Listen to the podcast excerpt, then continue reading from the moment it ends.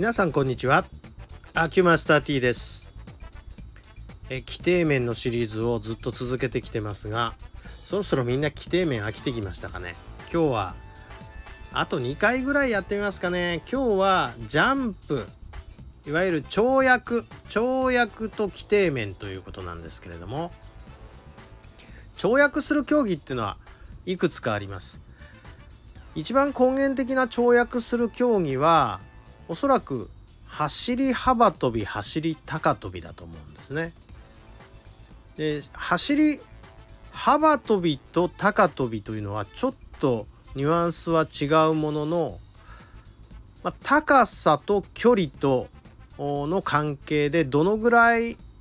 の角度に跳躍するかという違いかと思います。それで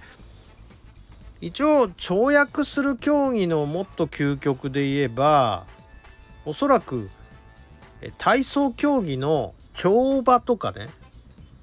あるいはえっとスキーで言えばノルディック種目のジャンプ競技なんかも跳躍の競技ですよね。で跳躍するということのまあ我々がそのできうる動作っていうことを考えるとまずは助走がある競技だったら助走の技術。ここでその目的となる高さとか距離を出すために一番最適の助走まあその跳ねる方向にもよりますよね。縦なのか横なのかっていう違いとかね。あと助走の技術と一番かあの要になるのはおそらく踏切の瞬間だと思います。どの方向にどのように踏み切るのかっていう技術ですね。それから最後は着地しなきゃいけません。どのように着地をするのかという着地の技術。あるいは走り高跳びのようなこう競技であれば当然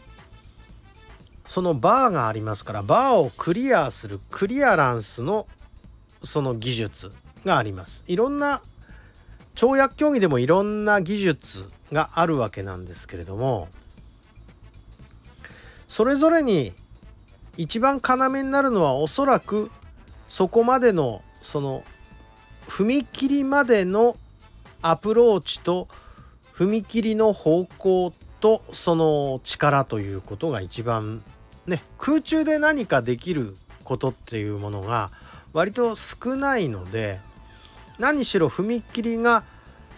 つまり地球のこの表面床とか地面とかそういうとこに触れてる間にやることでほぼパフォーマンスが決まってしまうところがありますよね。でそう考えると規定面っていうそのまあほとんど片足踏切のものが多いですが片足踏切の時に規定面の中のどこのところにその踏切の足を持ってくるかというここの場所の問題も出てきますわね。でそれぞれの競技でそれぞれの難しさっていうのはもちろんあるわけですよ。例えば走り幅跳びだったらもうアプローチしてくるその助走のスピードイコール距離ですからここのところでもうほとんど勝負がついてるわけで足が速い人がたくさん ジャンプできるに決まってるんです。同じことは、えー、スキーのジャンプ競技なんかもアプローチのスピードが遅かったらどんなに綺麗な飛行フォームを取ったって、えー、スピードが速い人にはかなわないわけですね。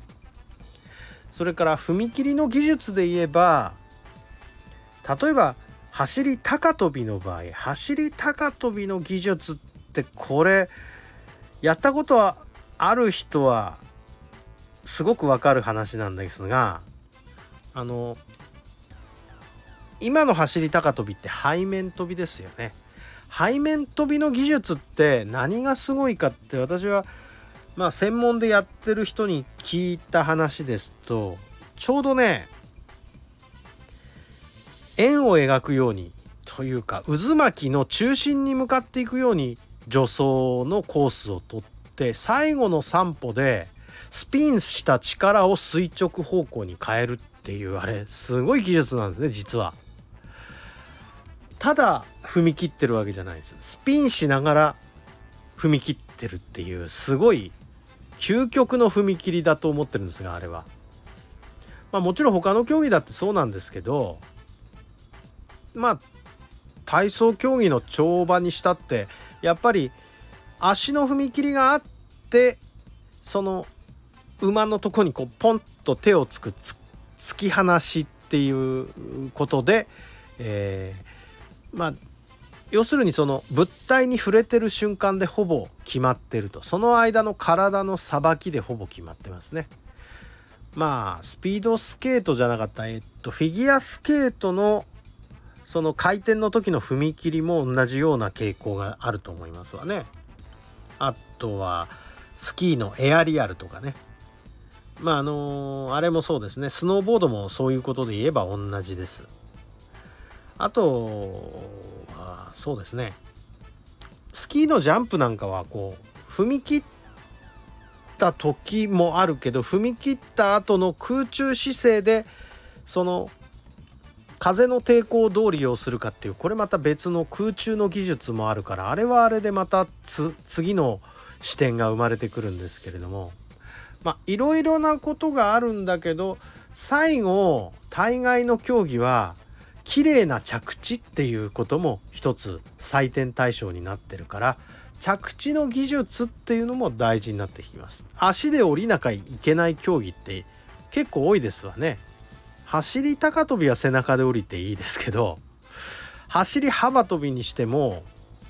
言ってみりゃ棒高跳びなんかもまあ背中で降りていいやつですがまあ、他の競技体操競技にしてもスキー競技にしてもほとんどの競技は足で降りなきゃいけないっていうここにもう一つの難しさがあってその上がった高さだけの着地のその脚力とその足から降りるスキルですね。っていうのが大事になるかな。そう考えるとあの高飛び込みの競技もそうですか。ちゃんと指先から入ってねなるべくあの水しぶきが上がらないように刺さるようにズボッと降りるあのスキルとかねいろいろございますが。まあ、えー、だいぶ規定面から離れちゃいましたね話が。で規定面で言えば着地の時は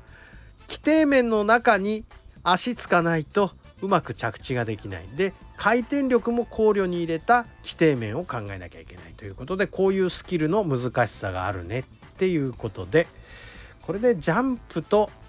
規定面重心の関係についてお話できたかな。なんか漏れてるかもしんないですけどまあこんなもんで勘弁してください。どうもありがとうございました。失礼します。